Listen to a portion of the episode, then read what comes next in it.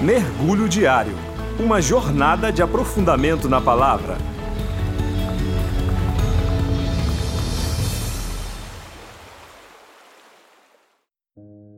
Olá, meu nome é Adeildo e hoje vamos mergulhar no livro de Hebreus, capítulo 9, versículo de 1 a 5.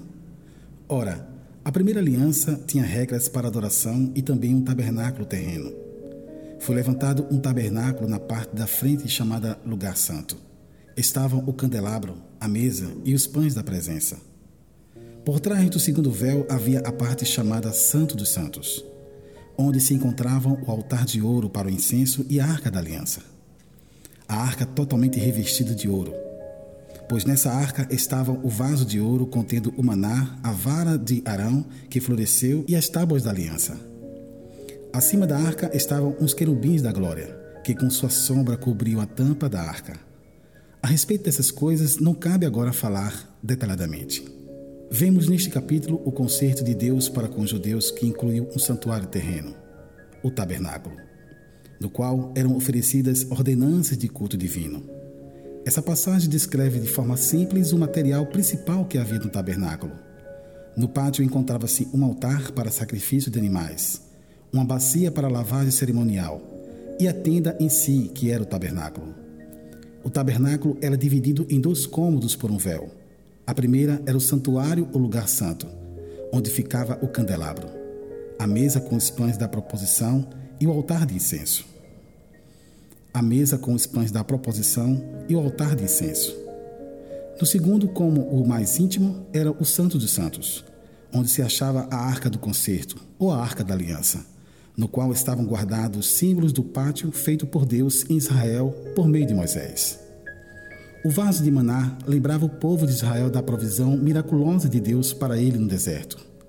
A autoridade do sacerdócio era simbolizada pela vara de Arão.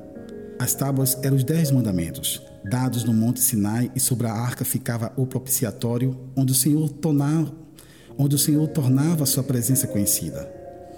O incensário de ouro estava ao lado do véu que separava o Santo dos Santos e, por causa da função, era associado ao Santo dos Santos.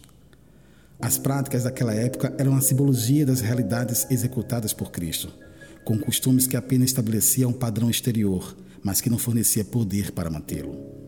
Mesmo com honrarias dos rituais do antigo tabernáculo, o serviço sagrado foi instituído por Deus mediante revelação cujo sentido era o acesso a ele onde as divisões falavam sobre isso e tinham o mesmo conceito de culto, pois o serviço era tido como sagrado. Caro ouvinte, hoje temos livre acesso a Deus, mediante o sacrifício de Jesus no Calvário, sem precisar que alguém adore em nosso lugar e apresente os nossos pedidos ao Pai. Por meio de Sua morte, temos liberdade de, em qualquer lugar, clamarmos ao nosso Deus e Ele, no tempo certo, nos responder, conforme Jeremias 33,3, que diz: Clama a mim e responder-te-ei e anunciar-te-ei coisas grandes e ocultas que não sabes. Meu querido ouvinte, Jesus estabeleceu um novo concerto provendo a nossa liberdade e salvação, de tal maneira que não precisamos oferecer sacrifícios como foi no dia da expiação. Que neste tempo presente possamos aproveitar as oportunidades que temos de buscar o nosso Deus e mantermos uma vida de comunhão com Ele e com nossos irmãos, pois ainda existem países que não têm essa liberdade que Deus nos entregou. O Senhor deseja que o busquemos com singeleza de coração, tendo a certeza que Ele nos ama e nos quer bem. Que Deus te abençoe nesse dia. Você ouviu nosso mergulho diário. Somos uma igreja interessada em amar pessoas, apaixonada por pregar o Evangelho e disposta a servir a cidade. Para nos conhecer, acesse igrejario.org.